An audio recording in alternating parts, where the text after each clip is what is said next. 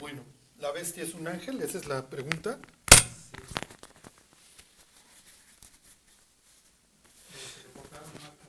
Miren, eso lo pueden escuchar ahora el martes porque precisamente ahí andamos. ¿Sí?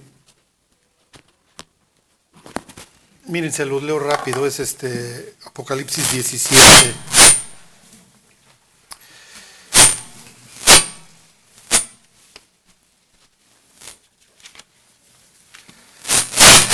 ¿Se acuerdan que Jesús se refiere a sí mismo como el que era, el que es y el que ha de venir?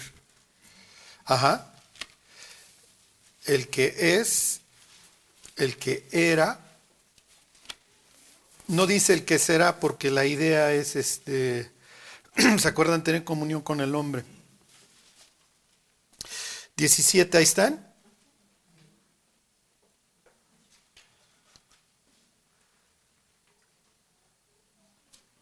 17.8. La bestia que has visto era y no es, y está para subir del abismo e ir a perdición. Apolea, ¿se acuerdan? Y, en el capítulo 9 tienen a Apolión. Y los moradores de la tierra, aquellos cuyos nombres no están escritos desde la fundación del mundo en el libro de la vida, se asombrarán viendo a la bestia. Y ahí está otra vez esta expresión, que era y no es y será.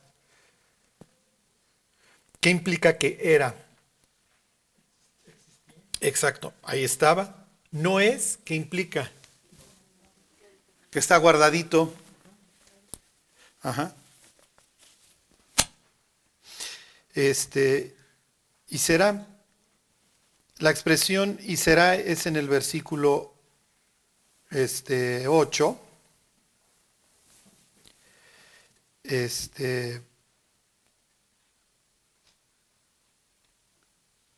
Y ¿qué les iba a decir? Y este y para subir del abismo. ¿Sí, sí se entiende? Entonces, pues sí, pues es un... Si era y no es y va a subir del abismo, pues quiere decir que por ahí andaba. y en ese sentido, pues, segunda de Pedro que es capítulo 2 y Judas 3 son muy claros, ¿no? Pues los guardan por haber transgredido sus, sus límites. Miren, vayan rápido a segunda de Pedro 2. Este, y la expresión que usa ahí Pedro, ¿se acuerdan? Es el la prisión esta, el tártarus. Sino que arrojándolos al infierno los entregó a prisiones de oscuridad para ser reservados al juicio y si no perdonó al mundo antiguo, sino que guardó a Noé, bla, bla, bla. ¿Sí, sí se entiende? Entonces no perdonó a estos ángeles que pecaron. Los arrojó ahí. ¿Qué dice Apocalipsis 17? La bestia que has visto era y no es. No es porque está ahí guardada y está para subir del abismo. Pues qué abismo. Y diría Juan, pues, se los acabo de decir en capítulo 9, ¿no? Cae un ángel, cae una estrella y se le da la llave del abismo, lo destapa y salen estas hordas ahí.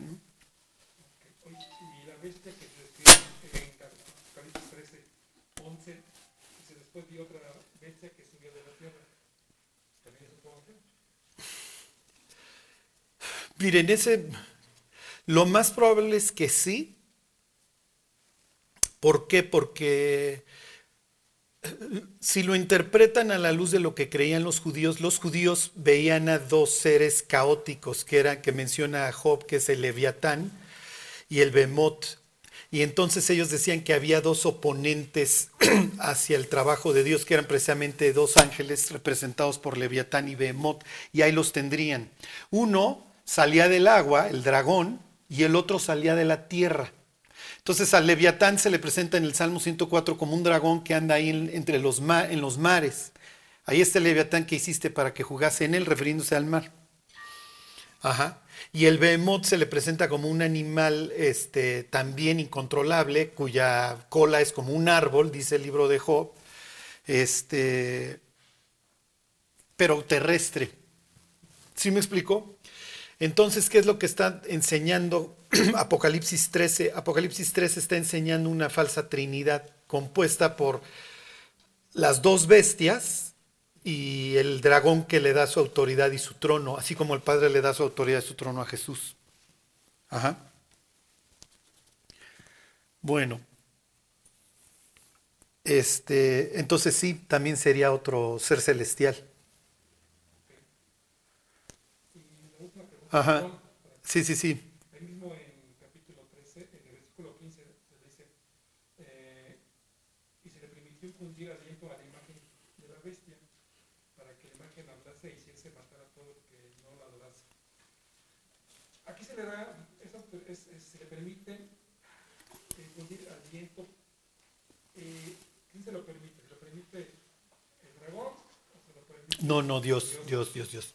precisamente para cumplir lo que está escrito? ¿no? Ajá. Sí. Acuérdense de lo que estamos viendo en Zacarías que dice, yo levanto a un pastor insensato. O sea, Dios dice, a ver, mis cuates, o sea, yo estoy por encima de las circunstancias. Bueno, y, y miren, el capítulo 12 de Zacarías habla de precisamente estos temas y pues tenemos que pasar por ahí. Porque ahorita vamos a ver a estos, a estos tres protagonistas en Apocalipsis 16. Digo, no sé si hoy nos alcance, pero de perdiz el próximo domingo. Ajá, que organizan lo que describe el capítulo 12. Sí, sí, Luis. Aquí en el capítulo de segunda de Crónicas 19 Ajá. dice, pero he hallado en ti buenas cosas por cuanto has quitado de la tierra las imágenes de acera y has dispuesto tu corazón para buscar a Dios. Eso lo está diciendo Asa cuando hizo alianza que fue a apoyar a... Josafat, ¿no? No es Asa. Bueno, es que lo que pasa aquí hizo alianza con, con, con Josafat y después le dijo... Pero entonces no estás en 19 o en cuál estás mi o mi cráneo ya no funciona. ¿Cuál, cuál me decías? ¿Mandé? Sí, es en el 18. Sí, porque Asa es este. Ajá, exacto. Bueno, pero, pero ¿qué le- ¿por qué él se lo, se lo pasó esto? Porque había hecho, dice que había hecho, había apoyado al impío y todo eso, pero después le dijo, porque hiciste esas cosas, ¿por qué con él hizo esa excepción y con los demás no? También los otros habían hecho algunas cosas buenas y después también desobedecieron, ¿y por qué con este sí le marca ahí y se la pasa a él? Este. Ahí voy, ¿eh? Es que a los dos me lo regañan. Ok, tanto a Asa como a Josafat. Sí, no, pero el que estás es Josafat. Es 19.3. Este, ¿por qué, ¿por qué lo regaña? ¿Por qué regaña? ¿Por qué regañan a Josafat? Dice, y le salió al encuentro el vidente Jehú. Y, y la confusión de Luis no es, no es tan poco común porque también le sale un al encuentro Asa después de, de sus batallas. en este caso le sale al encuentro el vidente Jehú, hijo de Hanani, y le dice al rey, al impío das ayuda y amas a los que aborrecen a Jehová. ¿Por qué lo regaña? ¿Con quién se lleva? ¿Eh? Exactamente, se va con el impío de acá. Al grado que su hijo se va a casar con, con descendiente de acá. Y esto obviamente genera una masacre. O sea, si ustedes se ponen a contar la, cantidad de muertos de, las, de la descendencia real, o sea, por poco no llega a Cristo, ¿sí? O sea, por las tonterías de Josafat. Le dice, pero se han hallado cosas buenas en ti. ¿Por qué? Porque Josafat cree, y cree bien, que si él enseña la ley al pueblo, su tierra va a ser ordenada. ¿Sí me explicó? Él cree y cree bien. Así debería de haber sido los reyes. que la ley de Jehová es perfecta que convierte el alma. Y entonces, así como en el cosmos hay un orden, si, si, ese, si la ley, si el pueblo sigue la ley, entonces el pueblo va a seguir ese mismo orden. Y va a haber cosas como el ser predecibles. O sea, yo sé que mañana sale el sol. sé que mañana el, deudor le va a pagar a su acreedor. ¿Sí me explicó? Sé que el acreedor no va a demandar usura. O sea, sí me explicó, mi tierra va a caminar bien, pero él mismo la destruye llevándose con, con Acab. Entonces Dios se la pasó porque sabía que estaba. Exactamente, pero no, nunca entiende. No, o sea, Josafat nada más no entiende y, es vuelve y vuelve y vuelve, ¿no? Es querer el amor del mundo y dices Josafat, ¿no? No, no, no. O sea, tú eres de Dios y aquel es del diablo, ¿no? Y no hay comunión entre la luz y las tinieblas, entre el templo con los ídolos, entre Cristo con Belial. No lo hay. Ya deja de unirte en yugo desigual. Desgraciadamente, hoy el cristianismo sufre porque vive en yugo desigual. Ay, hoy vino el cardenal, y hoy vino el... ¿Sí me explicó? Si diciendo arrancándose los pelos, ¿no? O sea, perdónenme la expresión, pero, o sea, es como con Josafat, mi cuate, no hay forma. Porque por un lado sí dices que amas la Biblia, pero por el otro lado le abres la puerta a cualquier cantidad este, de, de tinieblas.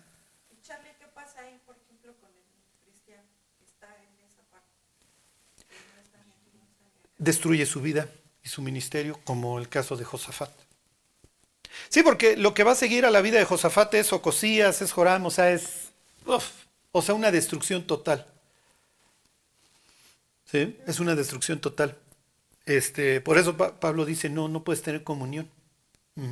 ¿Por qué? Y luego aclara, si no, de, no toquen lo inmundo y yo os recibiré y yo les seré por Dios, ustedes me serán por pueblo. Y si no, no, si no, yo no puedo andar con ustedes. Y por ejemplo, él dice también que, que no comamos siquiera con aquellos cristianos que están haciendo lo malo, sí, ¿verdad? Porque Claro, claro, sí, sí, sí, sí.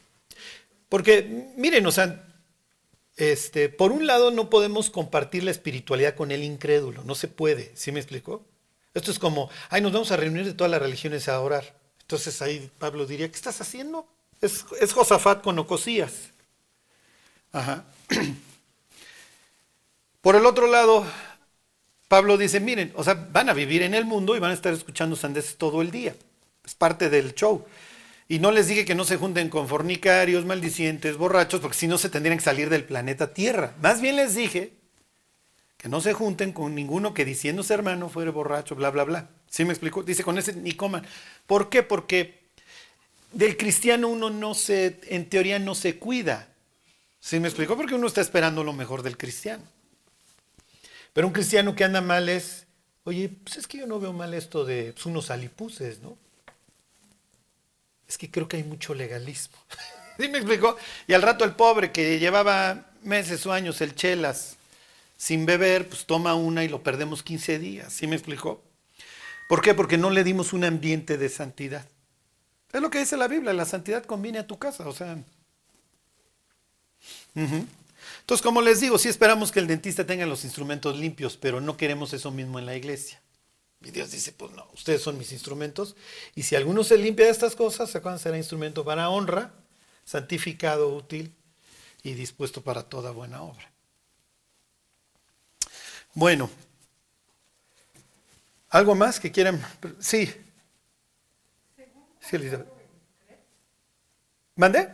según Juan 4, 20, Ajá. que dice más ahora, la hora viene y ahora es cuando los verdaderos adoradores adorarán al Padre en espíritu. ¿Eso cómo se Sí, lo que pasa es que miren, tanto, tanto judíos como samaritanos estaban hechos añicos y se peleaban entre ellos. ¿Sí me explico? Y los dos traían la, los dos traían la bandera de que nosotros somos los buenos. Y Jesús le aclara, no, mira, a ver, mija, la salvación viene de los judíos. Pero tampoco creas que andan muy sanos allá en Jerusalén. Entonces, por eso Jesús se lo aclara, oye, pues la verdadera este, cada uno proclama su propia justicia, diría Proverbios, ¿no? Pero Dios sopesa los corazones. Dios pesa los espíritus. Entonces por eso es que le dice, mira, ni en este monte ni allá, ¿eh? ni allá en el monte de Sión. Porque el Padre anda buscando quienes lo adoren, como dice Jesús, en espíritu. O sea, realmente desde su interior. ¿Sí me explicó? ¿Por qué? Porque lo que importa es el interior. El interior transforma el exterior, no al revés. Por el fruto. Acuérdense, por el fruto. El árbol se conoce por el fruto. Entonces, cuando hay una vida transformada, bueno, pues ahí está el Espíritu de Dios operando. Cuando no hay transformación, no, ay no. No. Y miren, no vamos a tener una vida perfecta, pero sí se tiene que notar un trabajo de Dios. ¿sí? Como dice Proverbios, el camino del justo es como la luz de la mañana que va en aumento. Y la misma idea que menciona Pablo allá en Filipenses. Estoy persuadido de esto, que el que comenzó en ustedes la buena obra, la va a perfeccionar.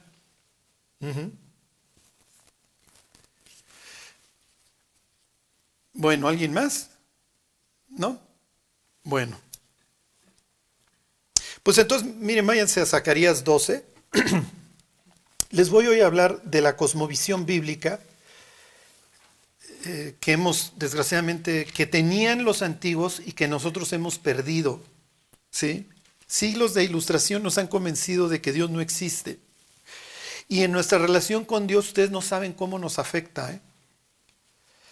Este, mucho más de lo que de lo que nos imaginamos. Miren, yo no sé si les pase como a mí, y les voy a hacer esta confesión. Nos sorprendemos cuando Dios contesta nuestras oraciones. ¿Sí me explicó? Este. O sea, yo estuve orando por algo muchos meses y sucedió de forma increíble. Y era así como, wow. Y yo pienso que Dios me ve desde su trono diciendo, oye, ¿en qué planeta vives? O sea, porque no se, no, no se dan en maceta. Ahorita les, les doy un ejemplo. Bueno, miren, en capítulo, este, ¿qué les dije? 12, perdón, 11, terminamos con el pastor inútil. ¿Se acuerdan? Se los leo 11, 15. Ahí arribita dice, y me dijo Jehová, toma los aperos de un pastor insensato, porque he aquí, yo levanto en la tierra un pastor que no visitará las perdidas. Ok, ¿se acuerdan? Esto es el anti de Ezequiel 34 de lo que va a ser el Mesías, no va a visitar las perdidas, no va a buscar este, a las pequeñas, ni curará la perniquebrada, ni llevará la cansada a cuestas, sino que comerá la carne de la gorda y romperá sus pezuñas. Ok, entonces aquí digo varias ideas. ¿Por qué sucede esto? ¿Quién me diría por qué sucede? O sea, ¿cuál es el problema? ¿Por qué Dios va a levantar a un pastor con estas características.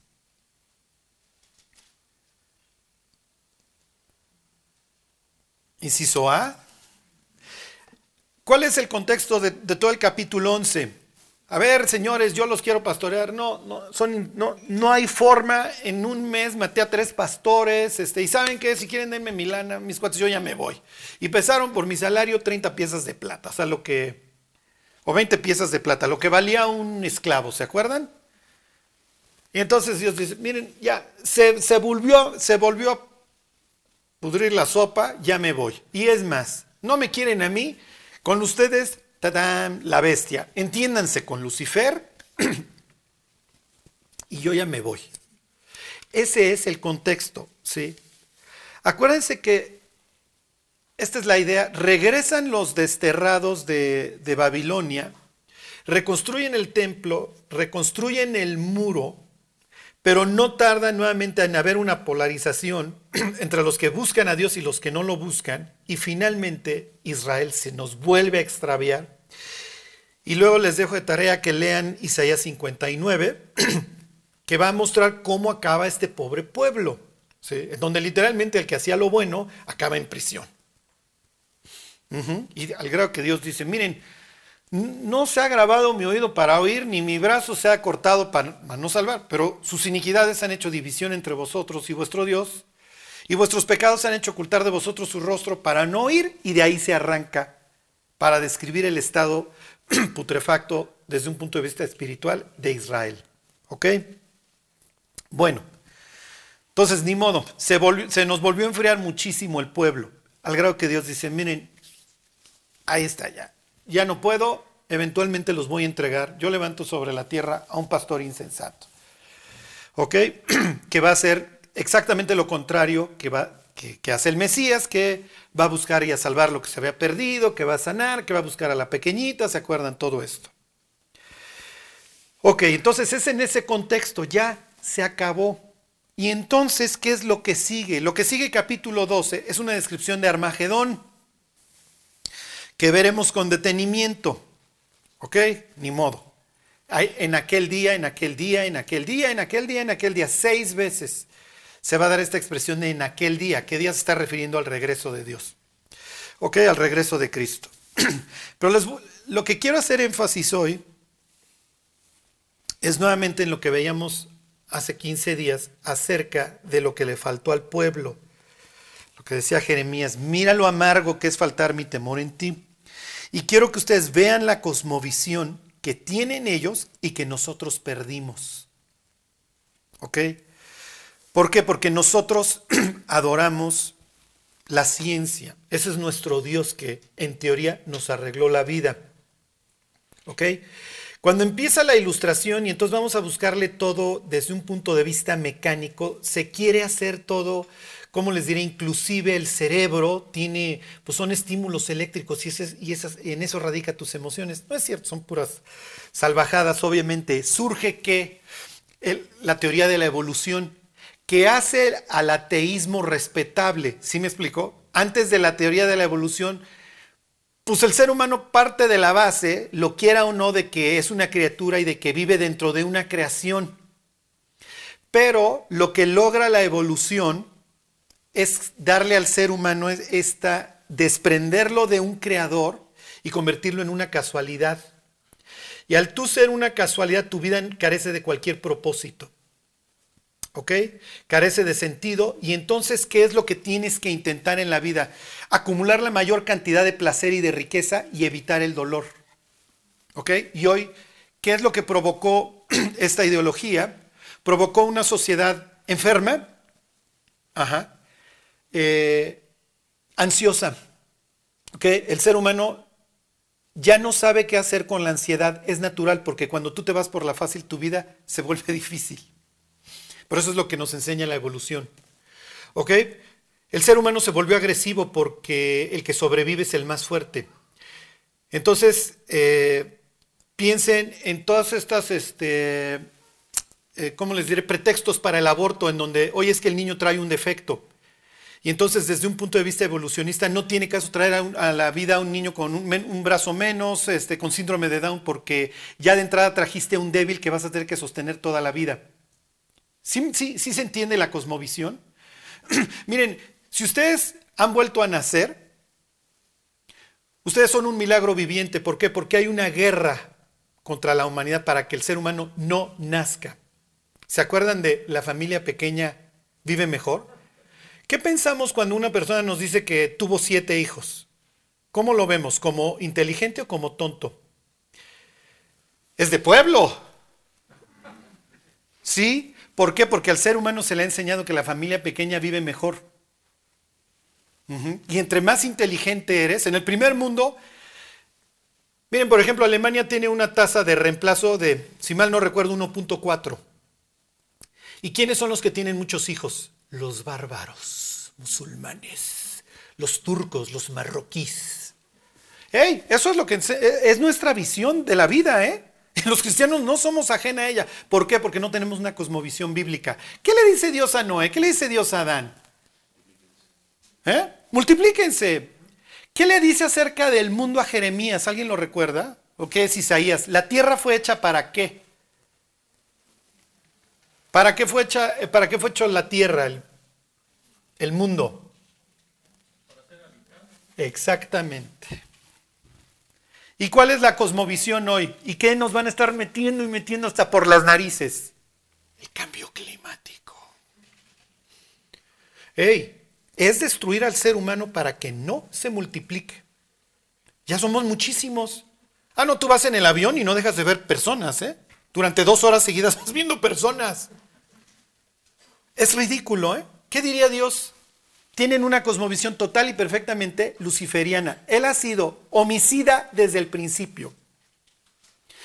Estaba yo leyendo que desde Roe versus Wade, ¿se acuerdan la, donde la Suprema Corte de Justicia dijo, ándenle muchachas, aborten? No me acuerdo cuándo fue, pero mencionaba el autor y luego les voy a traer las citas textuales, 65 millones de abortos. Y esto, pues, obviamente, qué padre que el ser humano no esté naciendo. ¿Quién es el primero en alegrarse de que los humanos no nazcan? Lucifer, pues es su descripción de puesto, soy homicida.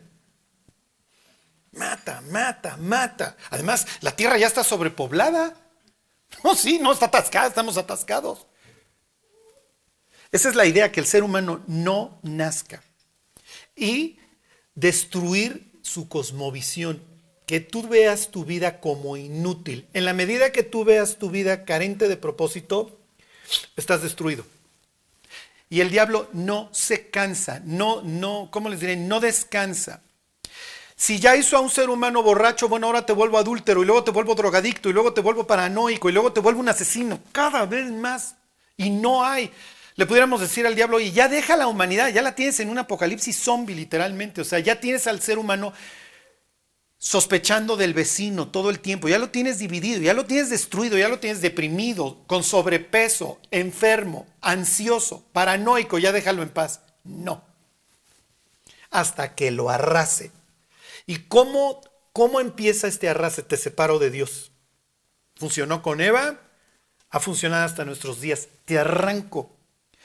Piensen en Pablo, ¿Qué dirá este palabrero? La expresión se refiere a un pájaro que anda nomás agarrando semillas por todos lados. O sea, lo ven como, este agarra cosas y luego viene y nos las vomita. ¿Qué querrá decir este palabrero? Y les dice Pablo, les dice a los griegos, somos criaturas. Siendo pues linaje de Dios, no debemos pensar que la divinidad sea semejante a plata, piedra, ¿se acuerdan? Pues Él es quien da a todos vida y aliento y todas las cosas. Y de un solo linaje ha hecho a todos los hombres.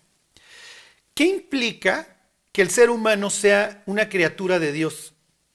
De entrada implica tres cosas necesariamente. Número uno, relación.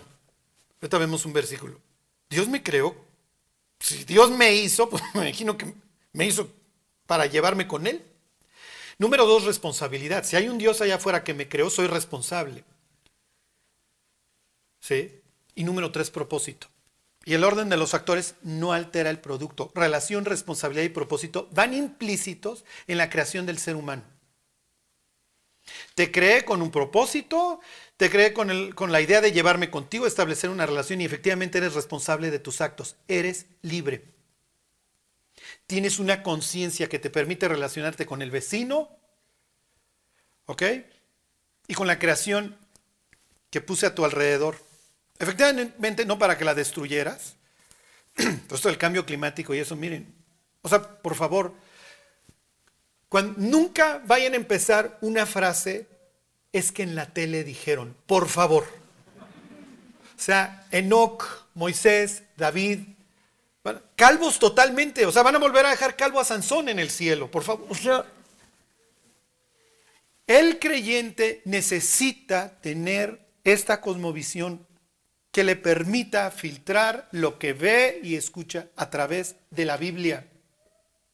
Y le habla, la Biblia parte de la base que hay un Dios de este siglo que va a organizar el desastre, que vamos a leer en Zacarías 12, cuyo único objetivo es matar al ser humano de dos formas, física y espiritualmente.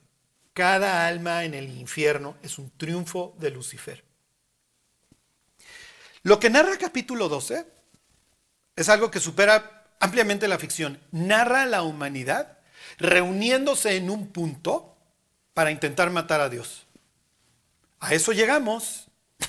A eso llegamos. Vayan ustedes a saber qué mentira le vaya a decir el diablo a la humanidad para reunirla ya en... La expresión sería Har Moed, en el monte establecido. No, es que ahí viene Loki, ¿no? Y ahí la bestia, pues güero, con su greña larga, ¿no? ¿Cómo se llama el actor? Pierce, ¿no? Este, ¿no? ¿Cómo se llama? Hemsworth, ¿no? Hemsworth, el que la hace de Thor. Es que ahí viene mi hermano Loki, ¿no? Digo yo, me imagino que la bestia será galán, ¿no? Digo, ya sería, ni la burla perdonaría al diablo si pone a alguien que no vaya a ser guapo, ¿no? Bueno, fíjense, ahí están en Zacarías 12. Dice, profecía, la palabra es carga, masa, ¿se acuerdan? Ya, ya, ya, ya arrancó así el capítulo 9. Profecía de la palabra de Jehová acerca de Israel. Jehová que extiende los cielos y funda la tierra y forma el espíritu del hombre dentro de él, ha dicho y luego empieza a narrar esta idea del Armagedón. Esto es típico de la literatura postexílica. Los judíos viven ahora en la época axial, ¿se acuerdan? Los grandes imperios. Babilonia, Persia, Grecia, Roma. ¿Ok? El hombre global. Olvídense, nosotros ya es un solo mundo, ¿no? Ya. Las mismas marcas, los mismos centros comerciales, la misma ropa, lo mismo todo en todo el mundo. El mismo Facebook, el mismo Twitter.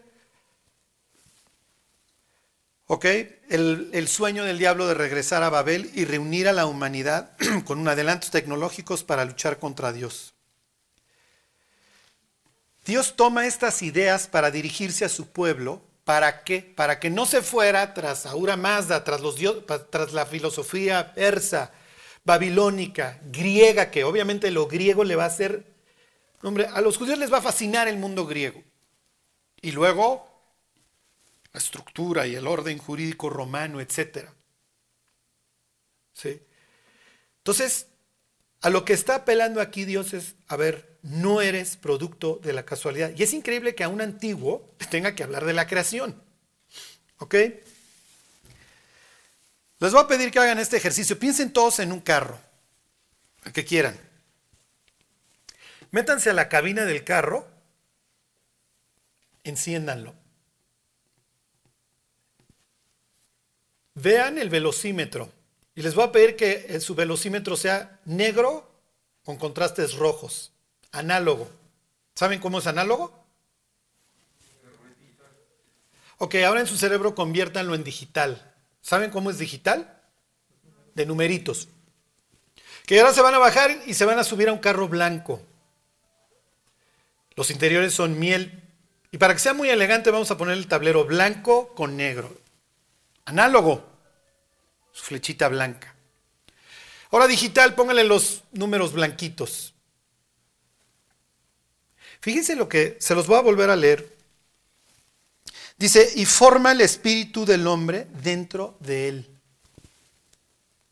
Esta capacidad que acaban de ver, y miren, ahora, imaginen una noche, ustedes están sobre el pasto, alcen sus ojos y vean las estrellas. Piensen en un cielo totalmente estrellado. Quiero que vean la capacidad de abstracción que tiene el ser humano. Para efectivamente, me subí al carro, vi el tablero negro con rojo, efectivamente me lo estoy imaginando y le puedo cambiar de análogo a digital y entiendo las diferencias. Me cambio de carro y ahora le cambio el color al tablero. Y tengo la capacidad de pensar en mi vida y relacionarme con el universo que Dios creó y no están las estrellas ahí nomás a lo tonto. Y además tengo la capacidad de estar en un salón con, otro, con, con otras personas que entiendo que comparten muchísimas características conmigo, la capacidad de amar, de odiar, de enojarse, de enfermarse, de tener miedo, de tener esperanza, de tener propósito. Esto no se bajó de un árbol. Las piedras no generan esta capacidad de pensamiento, no pueden. Pero es lo que creemos, ¿eh? Es lo que nos enseñaron en la escuela y así vivimos, lejos de Dios. Así enfrenta la muerte el ser humano. ¿Qué propósito hay en la vida? Si me explico, si somos un chango, pero es ridículo. Claro, pero cuando le, le pones que el doctor fulano que te sale en bata blanca te dice que eres un chimpancé y que tu vida carece de sentido porque está comprobado y es un hecho, ¿cuál hecho? ¿Cuál hecho? ¿Me van a decir que el mundo de repente apareció? Como le pregunta Dios a Job. Job, ¿sabes qué es la luz? ¿Sí sabes de dónde sale la luz? O sea, de repente apareció un planeta, ¿eh? Y los mangos, digo, pues algo teníamos que tragar, ¿están de acuerdo? Digo, qué bueno que aparecieron junto con nosotros y los nopales. Porque nos hubiéramos muerto de hambre si no. Es lo que explica el Salmo 104. Esa es la cosmovisión que deberían tener, que tuvieron los antiguos, pero que deberíamos de tener nosotros. Sí. Lo que pasa es que si tú me dices que yo soy una criatura, entonces me estás haciendo responsable, efectivamente. Efectivamente. Miren, váyanse a Isaías 40. Y esto, miren, se repite y se repite y se repite. Porque Dios le está hablando a un, a un pueblo que ahora puede caer en la tentación de, no, no, mira, somos el homus, el homus globalus y ya estamos en el imperio y aquí todos compartimos unas mismas palabras, una misma religión, un mismo todo. Es el imperio global, Señor. No, no, Dios diciendo, no te equivoques, mi cuate. Las estrellas no aparecieron ahí por casualidad. El sol sale cada mañana por el oriente porque hay un orden. Tan, tan. Les pregunto, ¿qué es la vida? ¿Cómo se produce la vida? Es el sueño de Frankenstein, ¿se acuerdan? Ya lo tengo completito. Ya está ahí el cadáver. ¿Qué chispa le tengo que inyectar para que se levante? Y Dios diciendo, échale ganas, mi cuate, haz lo que se te pegue la gana. Cachetealo, ponle música, ponle los relámpagos. ¿Se acuerdan de los gritos del doctor Frankenstein cuando está vivo, está vivo? Y se levanta aquel. Es un sueño. Claro, como preguntaba Mayolo hace rato, Apocalipsis 13, y se le permitió infundir aliento a la imagen de la bestia, ¿no? Pero el que permite y el que da la vida es Dios. Fíjense, esto lo tiene que estar hable y hable y hable Dios. Dice, ¿quién midió las aguas con el hueco de su mano? Piensen, los mares así. La expresión es esta. A ver, mis cuates, le está hablando a los que están regresando del exilio. Así arranca capítulo 40.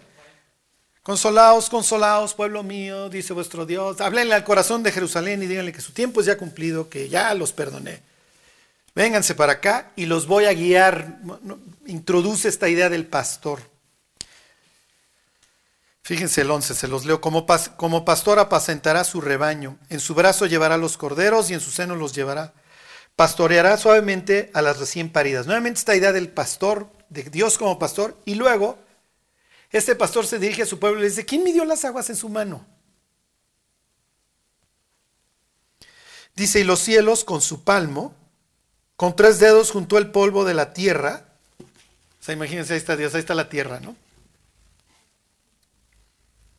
Y pesó los montes con balanza y con pesas los, los collados. ¿Quién enseñó al Espíritu de Jehová o le aconsejó enseñándole? ¿A quién pidió consejo para ser avisado? ¿Quién le enseñó el camino del juicio o le enseñó ciencia o le mostró la senda de la prudencia? Y luego, lo que piensa de las naciones. He aquí las naciones le son como gota de agua que cae del cubo y como menudo polvo en las balanzas le son estimadas. He aquí que hace desaparecer las islas como polvo. Es esta idea del creador. Y luego fíjense cómo ve el israelita a Dios y al mundo. Fíjense, 40-22. Él está sentado sobre el círculo de la tierra, cuyos moradores son como langostas. Él extiende los cielos, misma expresión que leímos ahí en Zacarías. Él, extiende los cielos como una cortina y los despliega como una tienda para morar. Él convierte en nada a los poderosos y a los que gobiernan la tierra hace como cosa vana. Entonces, esta es la cosmovisión, dice, aquí tengo los mares, aquí tengo el polvo. Yo estoy viéndolos como langostas, dice, ahí lo estoy viendo como... La siguiente vez que alcen sus ojos al cielo, piensen en Dios sentado en su trono viéndolos.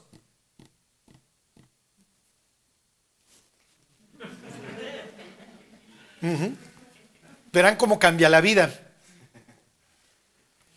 No, no, pero tú estás perdido ahí en el universo, este, eres un planeta de este pelo. ¿eh? no somos nada. Y Dios diría, no hacer tontos, no hacer tarugos. Los estoy viendo, muchachos. O sea, yo despliego los cielos como una cortina. Es lo que dice Apocalipsis 19. Entonces vi el cielo abierto. O sea, se acabó esta división entre el hombre y Dios. Regreso a tomar posesión de la tierra, es lo que lo, iremos viendo poco a poco, Zacarías 12. Los que me estaban esperando felicidades, muchachos, los que no me querían, ni modo, se acabó. Me voy a quedar con los que me querían. Miren, otro ejemplo. Y nada más se los pongo como ejemplos, váyanse a Isaías 66. Todo el tiempo es estarse remontando a la creación. Exactamente. ¿Qué sucede? Que regresan y construyen el templo y entonces, pues ya construimos el templo, podemos vivir otra vez como se nos pegue la gana y Dios diciendo, no, no, no, espérenme. La idea precisamente del templo es que yo habite entre ustedes, es de cercanía. Pero si lo van a utilizar como un amuleto, no funciona. Fíjense, 66.1 dice, Jehová dijo así, el cielo es mi trono y la tierra el estrado de mis pies. ¿Dónde está la casa que me veis de edificar y dónde el lugar de mi reposo?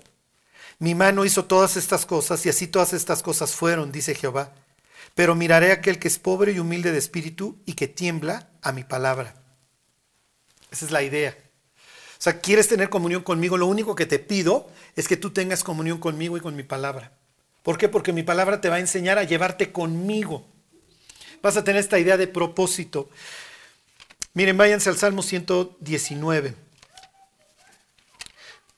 Fíjense la profundidad de lo que va a decir David. Si alguien me hizo, entonces el propósito de mi vida es entenderlo. Se lo repito, si alguien me hizo, entonces el propósito de mi vida es entenderlo. Pero si ya me dijeron que yo soy producto de la casualidad, entonces mi vida carece de sentido. No hay nada. ¿Para qué sufro si el sufrimiento no trae nada? Y fíjense, la Biblia presenta, ¿quieres ser feliz? Entonces vas a tener que hacer cosas que implican sufrimiento. Bienaventurados los pobres en espíritu. Eso parece contradictorio. Bienaventurados los que lloran. Bienaventurados los mansos. Bienaventurados los misericordiosos. ¿En serio? Piensa en el mundo de los negocios. ¿Te dan premio por ser misericordioso? No. No, no, no, porque aquí es la supervivencia del más fuerte y te tienes que adaptar. ¿Ok? Y el organismo que se adapta a este ambiente agreste es el que sobrevive. ¿Se acuerdan que cuando Pablo entraba a Éfeso lo que veía era el depósito de los bebés no queridos. Tenían una institución los romanos que se llamaba sublatus. Había casos, había lugares en donde no valía, ya aventaban al bebé, no valía agarrarlo. Había otros lugares en donde sí podías ir. Y entonces los traficantes de esclavos iban por los bebés. Si Pablo viniera al siglo XXI, ¿qué pensaría? Están igual o peor. Son salvajes. Y es que en un mundo griego en donde la medida de todas las cosas es el ser humano, cuando nacía el niño ciego, con el síndrome de Down o con lo que ustedes quieran, sin un brazo, ve, y tíralo. Aquí una persona con una bata blanca hace el ultrasonido. Tenemos que matarlo. Falta un bracito. ¿Sí? Hay que matarlo. ¿Para qué quieres? A ver, sostén un cuate sin un brazo. Pues ya nos lo enseñó este bien Darwin, ¿no? Es la supervivencia del más fuerte y ese sin un brazo no la va a hacer en la vida. El anciano, pues ya, adelántale la muerte. Ya, nomás está robando aire. ¿Qué diría Dios? No, no, no te vas a levantar delante de las canas, mi cuate, y tendrás temor de Jehová. Yo, Jehová, tu Dios, vas a tener reverencia a mí y eso lo vas a ir mostrando. Tu temor a mí lo vas a ir mostrando en tu sociedad. No vas a maldecir al sordo. Sí, pero aunque le diga de groserías no me oye. Sí, pero tú no eres así. No vas a poner tropiezo delante del ciego. No vas a ofender, no vas a abusar del huérfano, de la viuda. ¿Sí se entiende? Es una cosmovisión totalmente completa, es completamente distinta. ¿Por qué? Porque yo creé todas las cosas. Entonces tú tienes que tener temor de tu creador. Fíjense, ahí están, Salmo, ¿qué les dije? Ajá, el 73.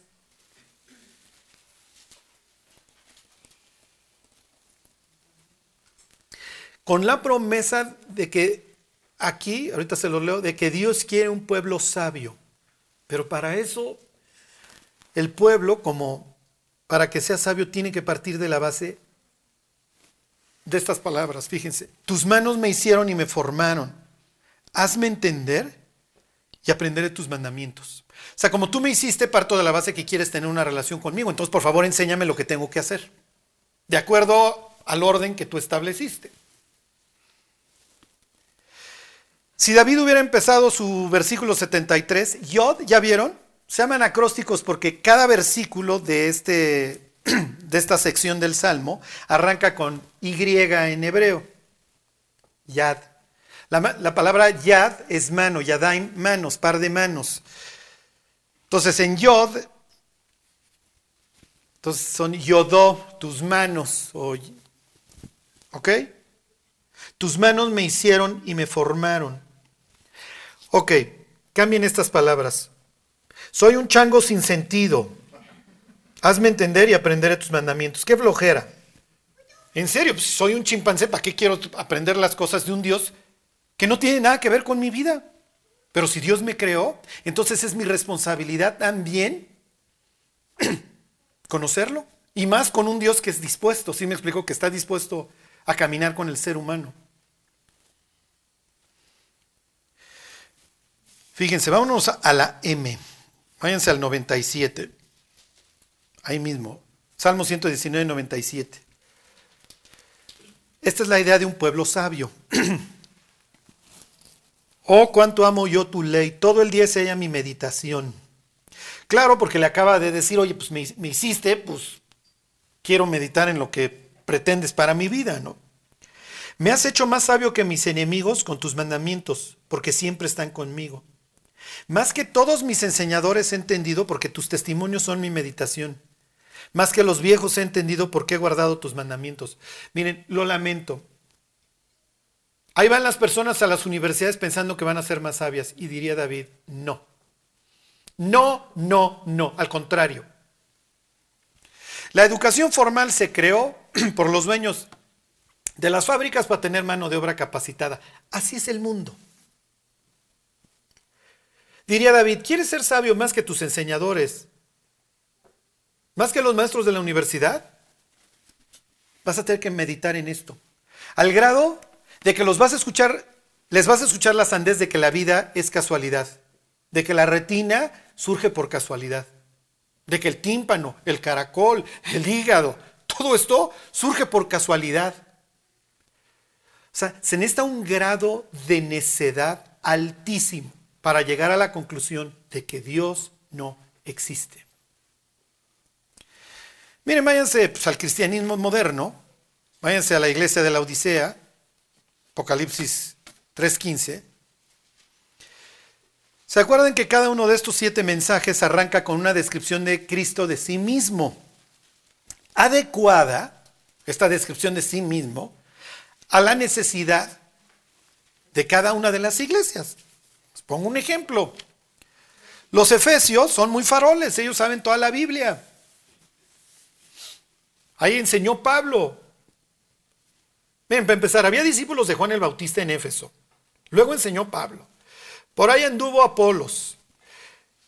La primera carta de Timoteo empieza, como te rogué que te quedases en Éfeso para que les digas que no anden aprendiendo tonterías.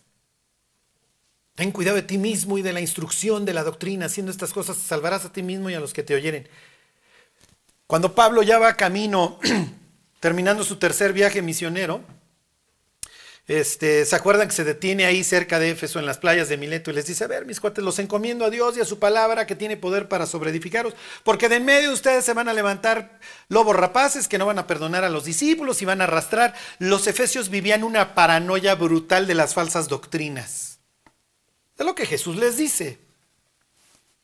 Y trabajas, y sabes la Biblia, y has probado a los que se dicen ser apóstoles y no lo son, y los has hallado mentirosos. Y además también aborres las obras de los Nicolaitas. O sea, tienes todo esto bueno. Pero Jesús se dirige a ellos como el que anda en medio de los siete candeleros y el que tiene las siete estrellas en su diestra. Los siete candeleros eran las iglesias. Entonces piensen en la imagen que está proyectando Jesús a los efesios. Ahí me estoy paseando. O sea, las iglesias son mías y caen o mueren. ¿Sí se entiende? Entonces, a ver, mi efesio, no te sientas mucho porque sabes la Biblia de memoria. ¿Por qué? Porque ¿cuál, ¿cuál había sido la falta de los efesios? ¿Quién se acuerda? Dejaron el amor a Dios. Y como sabemos todos, nos sentimos mucho, ¿no? Y entonces Jesús les dice, miren, yo soy el que se anda paseando en medio de los siete candeleros, como diciendo, soy el dueño. Y los ángeles de las siete iglesias, los pastores, el líder, lo que sea, el ángel guardián, ahorita no entramos en esa discusión, Los tengo en mi mano. Y entonces, por ejemplo, a la iglesia Esmirna, la iglesia fiel y perseguida, oye, yo soy el que estuvo muerto y vivió. No te preocupes, esta vida se pasa así. Pero yo resucité y tú también vas a resucitar. Ya no en mundo dominado por el diablo. Ajá. Fíjense cómo se dirige a la iglesia moderna. Ya, estaríamos ahí. Ahí está, en 3.14. Y escribe el ángel de la iglesia en la Odisea, he aquí el amén, el testigo fiel y verdadero, el principio de la creación de Dios. O sea, Jesús le va a decir a esta iglesia unas palabras espantosas que son, he aquí, ¿se acuerdan? ¿Me invitan? Sí, porque hoy es el cristianismo moderno, donde Cristo ya no vive ahí, ¿no? Entonces Jesús tiene que llegar a las iglesias. Oigan, ¿me dejan pasar? Si me invitan un día, o sea, hablen de mí un día para variar, ¿no? ¿Cómo le, cómo le arranca? ¿Cómo arranca su mensaje?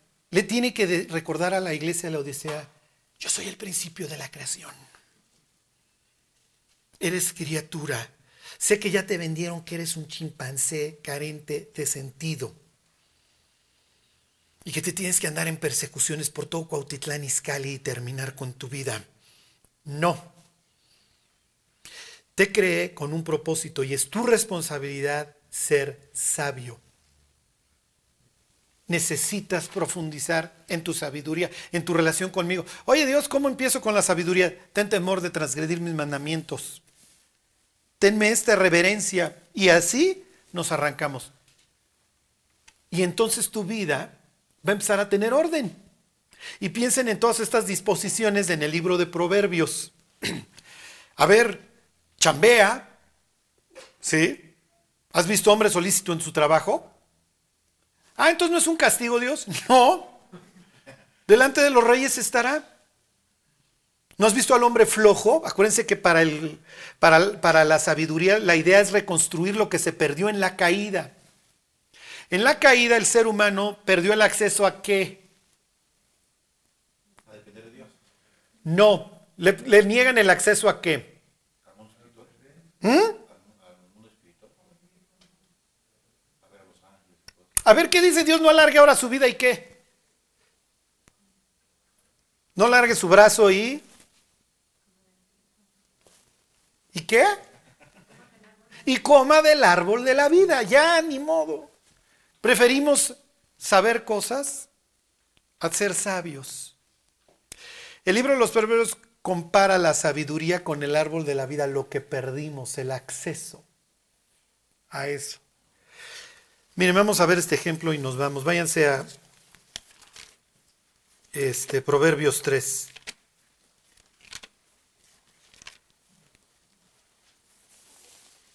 Cuando el ser humano pierde esta capacidad de asombro,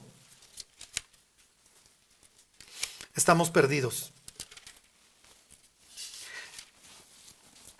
Otra vez yo veía que, por ejemplo, las jirafas tienen una esponja en el cerebro. Y literalmente tienen compuertas en la antesala de su cerebro. ¿Por qué? Porque cuando se agachan, se les dejan venir litros de sangre que le aplastarían los sesos cada vez que se agacharan. Entonces, ¿se imaginan así con la hielera la pobre jirafa? Es que me agaché, no saben la inundada de cerebro. Sí, sí, olvídate de los aneurismas cada vez que me agacho, maestro. Derrame cerebral cada vez que me agacho. Y cuando levanta el cuello, ¿cómo estaría? Sí, digo, nos reímos, pero es ridículo. Que el ser humano crea que esto es producto de la evolución. Tiene una esponja que le guarda sangre para cuando alza el cuello. Porque se va para abajo, obviamente, toda la sangre. Entonces no se marea. Piensen, pájaro carpintero, también la, hielera en el cráneo. ¿Qué estás haciendo? Pues es que no le paro de dar picotazos al árbol y todavía no desarrollo los amortiguadores. ¿En serio? El pájaro carpintero tiene un amortiguador, si no migraña constante. ¿eh? Además, ¿quién le enseña al pájaro carpintero? A ver, ponte a dar de picotazos al árbol. ¿Sí me explicó? ¿Quién le enseña a León a cazar? Hay un video que habla acerca del desierto de Namibia, en donde nace del huevo la avestruz, una avestruz de este pelo. Y hay un depredador ahí, sale del cascarón, se pone junto a un cactus y esconde la cabeza y parece un mini cactus, saliendo del cascarón. ¿Dónde estaba mamá avestruz? Mira, mijito. Cuando veas un depredador, luego, luego te vas y te pones debajo de algo que parezca redondo y te camuflajeas. No hay información sin fuente. Lo lamento. No se da en el universo la información por sí sola. O sea, la siguiente vez que ustedes estén echando la sopa de letras y salga su nombre, pueden estar seguros que hay demonios alrededor, acomodando las pastitas. No sale tu nombre, ¿están de acuerdo? No sale, pero aún el cristianismo está totalmente afectado. Fíjense, está hablando de la sabiduría y le dice, ahí están 3.13, bienaventurado el hombre que haya la sabiduría y que obtiene la inteligencia, porque su ganancia es mejor que la ganancia de la plata y sus frutos más que el oro fino. Más preciosa es que las piedras preciosas y todo lo que puedes desear no se puede comparar a, a ella. Largura de días está en su mano derecha, en su izquierda riquezas y honra. Sus caminos son caminos deleitosos y todas sus veredas paz. Ella es árbol de vida, oh, lo que perdimos. A los que de ella echan mano y bienaventurados son los que la retienen. Y luego viene nuevamente esta idea que toma Zacarías y que leímos de que Dios extiende los cielos, Él pone el espíritu en el, dentro del hombre que le permite pensar, relacionarse. Fíjense, Jehová con sabiduría fundó la tierra, afirmó los cielos con inteligencia, con su ciencia los abismos fueron divididos. ¿Ok? Esta es la forma en, cómo presenta la literatura de la sabiduría, la creación del mundo. y menciona, ahorita se los digo, tres palabras. Una es bin, otra es jochma, este, y la otra es este, tebuna. Se los vuelvo a leer, dice, Jehová con sabiduría, eso es jochma, fundó la tierra, Afirmó los cielos con inteligencia, eso es Tebunam, y luego viene Daat, que es saber. Con su ciencia, conocer, con su conocimiento, los abismos fueron divididos. Váyanse a Proverbios 24.3.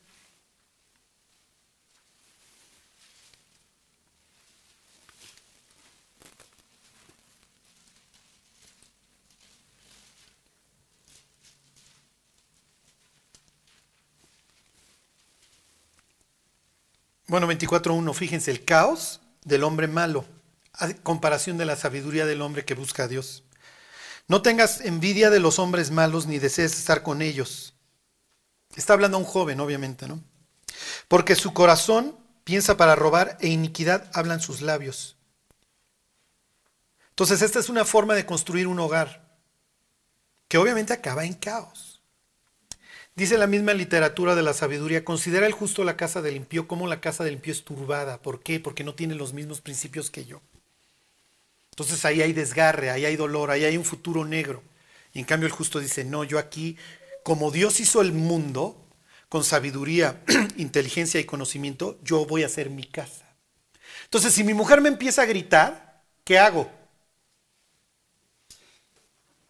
Inciso A. ¿Contesto a gritos o parto de que la blanda respuesta quita la ira? ¿Sí se entiende? Entonces mi casa no va a tener esos mismos decibeles, esa misma turbación. Porque, hey, Dios hizo así el mundo, así yo voy a hacer mi casa. Fíjense, y vienen las mismas tres. Con sabiduría se edificará la casa y con prudencia se afirmará. Y con ciencia se llenarán las cámaras de todo bien preciado y agradable. O sea que si tú quieres, en ese sentido, tener una casa perdurable, se van a requerir las tres. Miren, ya para terminar, váyanse a este, Éxodo 35. el tabernáculo y posteriormente el templo son una réplica en chiquito del cosmos.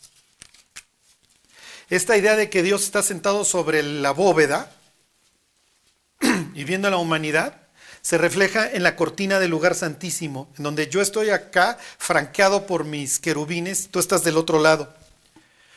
Tienes el atrio, puedes acceder al lugar santo y una vez al año puedes llegar hasta mi presencia. ¿Ok? Así veían ellos el cosmos y así construyen el tabernáculo. Ahí están.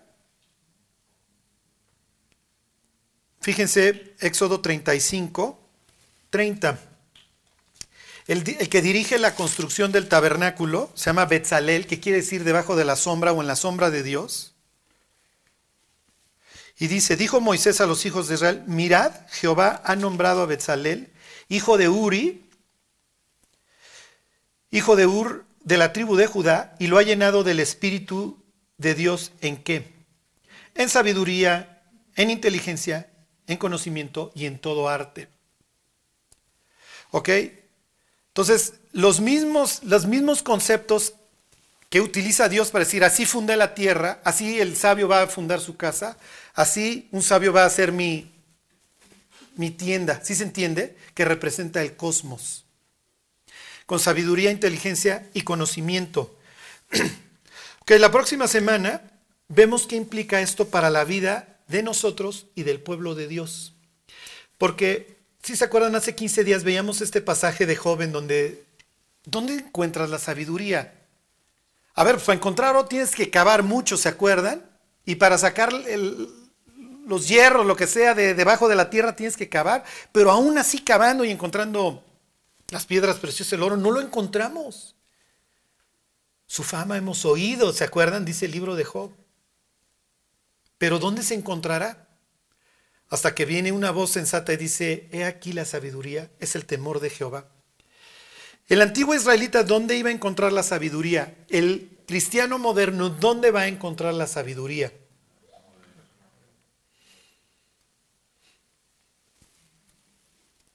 Para que sepas cómo conducirte, le dice Pablo a Timoteo, en la iglesia, que es la casa de Dios y el baluarte de la verdad. Próxima semana les, les, enseño un ejemplo. Pero el israelita sabía que su pueblo se tenía que mantener fiel a Dios. ¿Por qué? Porque nosotros somos el pueblo al que Dios le entregó su ley. y tenemos sabios que se han dedicado analizarla, estudiarla y que han pasado muchas cosas en la vida, cuya responsabilidad es seguir entregando esta idea de la sabiduría a las siguientes generaciones. Por eso la importancia de guarda la ley y... ¿Y qué más? No, está bien Luis, que espiritual vienes hoy, pero guarda la ley y él. ¿Y el qué? El consejo. Entonces, para que haya un consejo prudente, el pueblo necesita ser sabio. Los ancianos necesitan ser sabios. ¿Sí se entiende? Y eso implicó que de jóvenes se sujetaban. ¿Entienden lo que es la sujeción? Para hoy no, no simplemente agarrar a palazos a la grey, sino saber que ellos también pasaron ese mismo procedimiento de sujeción. Y ahora es lo que diría Pedro. No como teniendo señorío sobre la grey, sino, sino como ejemplos de ella. Entonces, el pueblo de Dios es básico para la transmisión de la sabiduría a través del consejo. Y la próxima semana les enseño un ejemplo de un cuate que no pide consejo y entonces destruye su vida. Bueno, entonces Charlie, ¿qué implica esto para mi vida?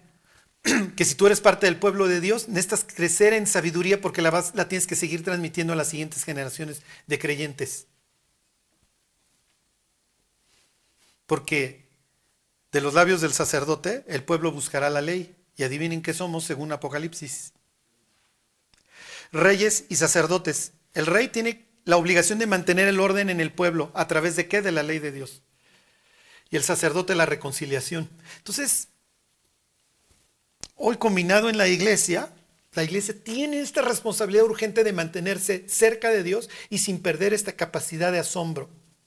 jamás perdiendo de vista que somos criaturas, que tenemos una relación con nuestro Creador. Si bien somos responsables delante de Él, Cristo pagó por nuestros pecados y eso nos quita la culpa y nos permite tener una comunión íntima con Él. Y tenemos propósito. Y la ausencia de propósito mata al ser humano. Lo vuelve un zombie. Y la teoría es que hoy el 90% de la humanidad está tan mal desde un punto de vista, ¿cómo les diré? Este, no solamente mental y espiritual, sino también desde un punto de vista económico, que vamos a crearle una realidad alterna a través de la realidad virtual, para que ya no se ande quejando. Ya. Que viva con los gogles este, amarrados, porque la otra opción pues, no se le vaya a ocurrir mirar al cielo y ver al Creador y empezarlo a buscar.